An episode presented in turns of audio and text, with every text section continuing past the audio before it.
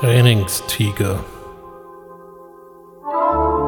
Podcast zum Thema Coaching, Training, Weiterbildung.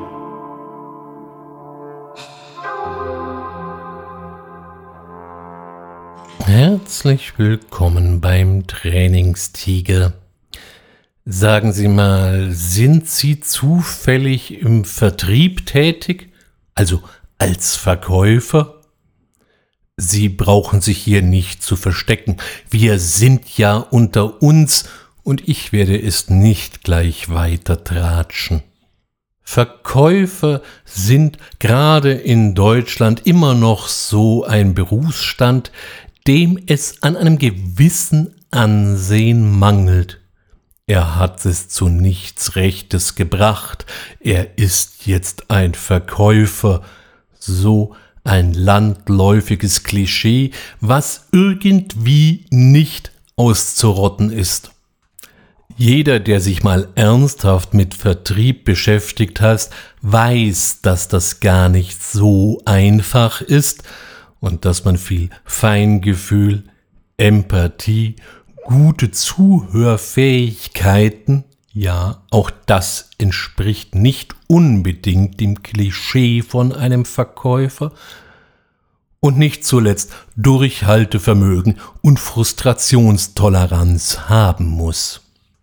Es ist ja schließlich nicht so, dass sie losziehen und jeden Tag einem die Kunden die Ware förmlich aus der Hand reißen. Auf Sie haben ich gerade noch gewartet. Kommen Sie, was können Sie mir anbieten?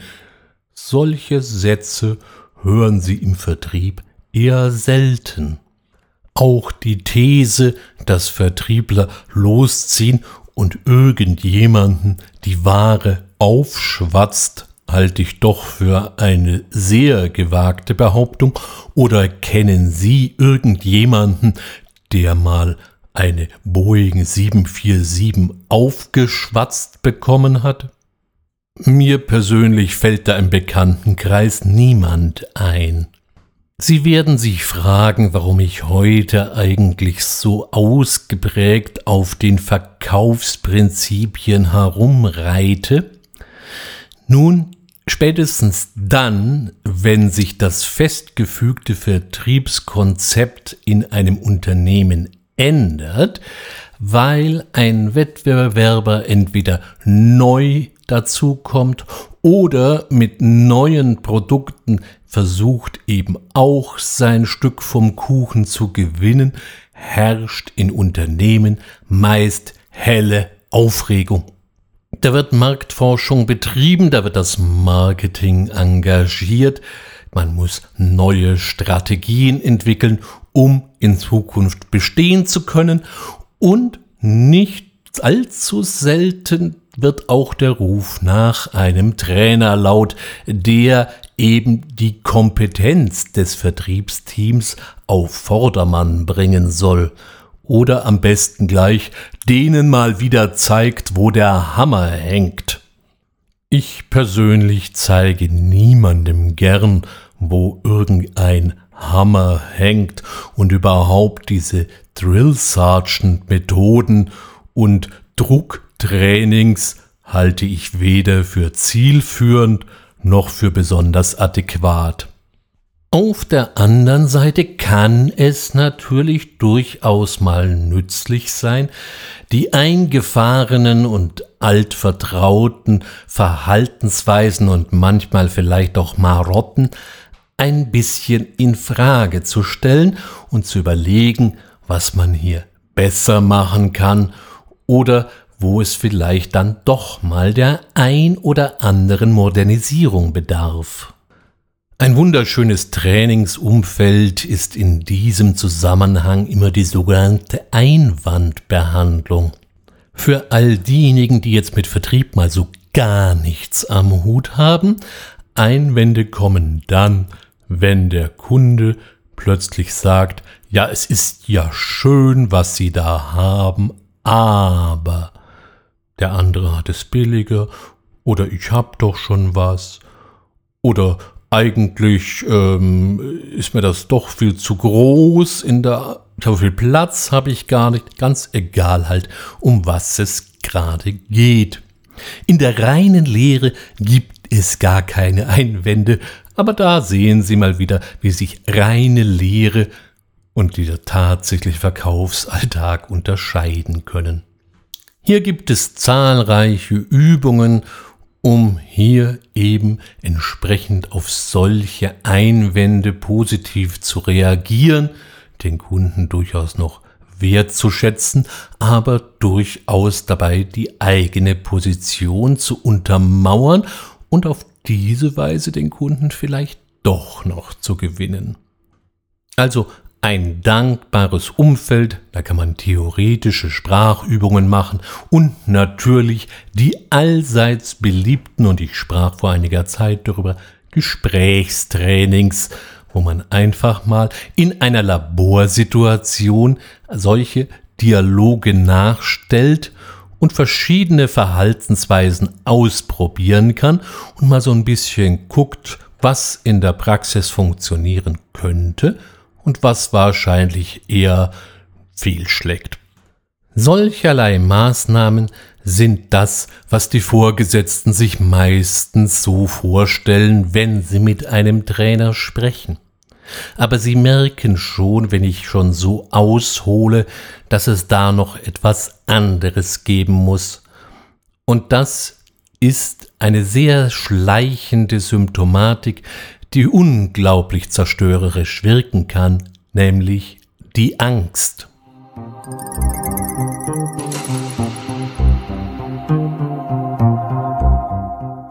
Genauer gesagt handelt es sich hier um die Angst vor dem Wettbewerber. Meist sickert sie von einer oder zwei gut informierten Personen ins Unternehmen ein. Irgendjemand hat von einem Kollegen, mit dem er irgendwann mal in irgendeinem Unternehmen kurz zusammengearbeitet hat, Folgendes gehört. Und was auch immer es ist, es ist außerordentlich bedrohlich. Und diese Gerüchte machen jetzt die Runde am Telefon, bei Kaffeepausen, beim Mittagessen wird gemunkelt, gemurmelt und geflüstert, und je länger es dauert, desto mehr manifestiert sich eine grundsolide Panik in der Vertriebsorganisation.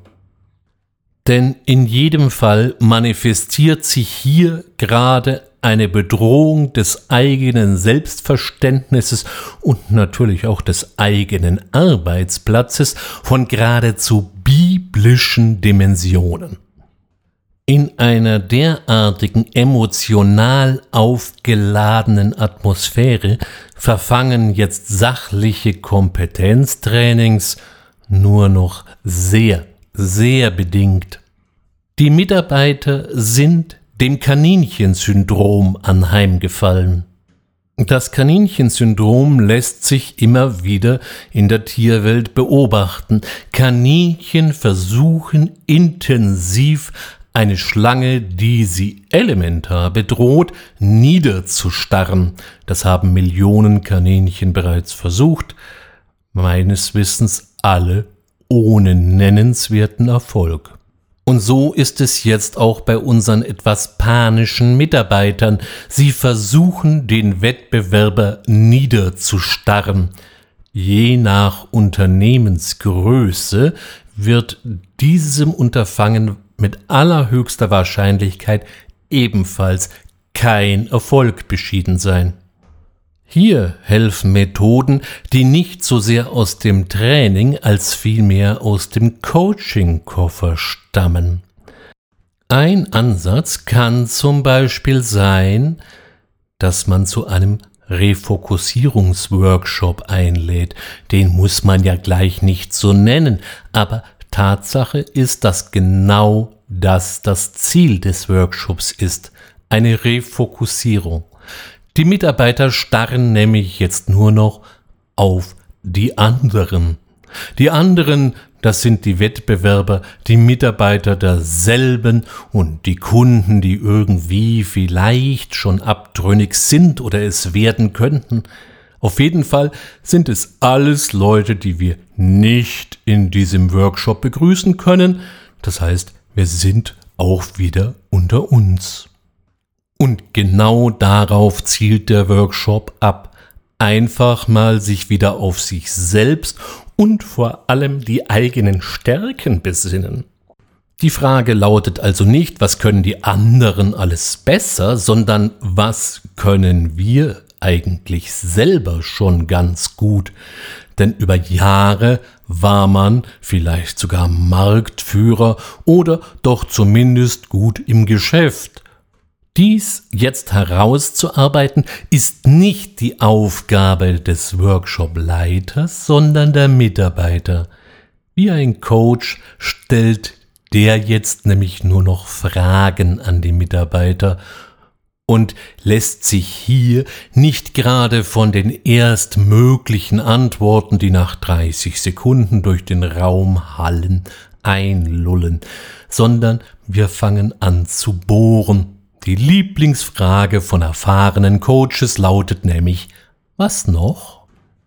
Es gilt, alle Ideen aufs Tapet zu bringen, auch die abseitigen, auch die, die zunächst einmal vielleicht unmöglich oder doch zumindest unwahrscheinlich erscheinen, all die sollten aufgeschrieben werden, denn das ist in diesem Zusammenhang auch immer besonders wichtig.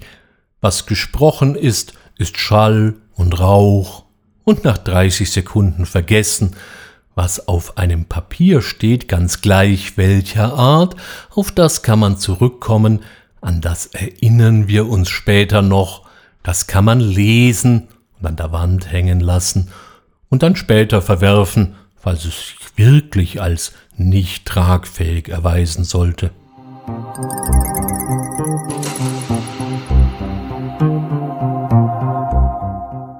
Das hört sich auf Anhieb unglaublich einfach an.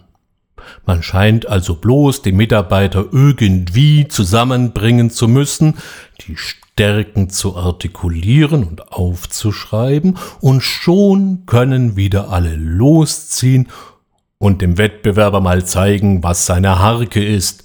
Wo der Hammer hängt, das wissen wir ja schon. Und genau so ist es natürlich nicht so simpel. Es braucht nämlich eine Ressource, die im Trainingsumfeld immer außerordentlich knapp ist, nämlich Zeit. Um wirklich einen Perspektivwechsel zu manifestieren und dass die Leute es auch selber glauben, erfolgt nicht von jetzt auf gleich und kann nicht in einer Stunde und auch nicht in eineinhalb Stunden realisiert werden. Daher ist es empfehlenswert, möglichst früh bereits einzugreifen, falls sich die ersten Symptome zeigen nicht erst versuchen, mit irgendwelchen motivatorischen Reden auf die Leute einzuwirken, von irgendwelchen anderen Leuten, die ebenfalls schon lang keinen Kunden mehr live und in Farbe gesehen haben und so eigentlich sich auch nicht mehr so richtig in das Geschäft einfühlen können.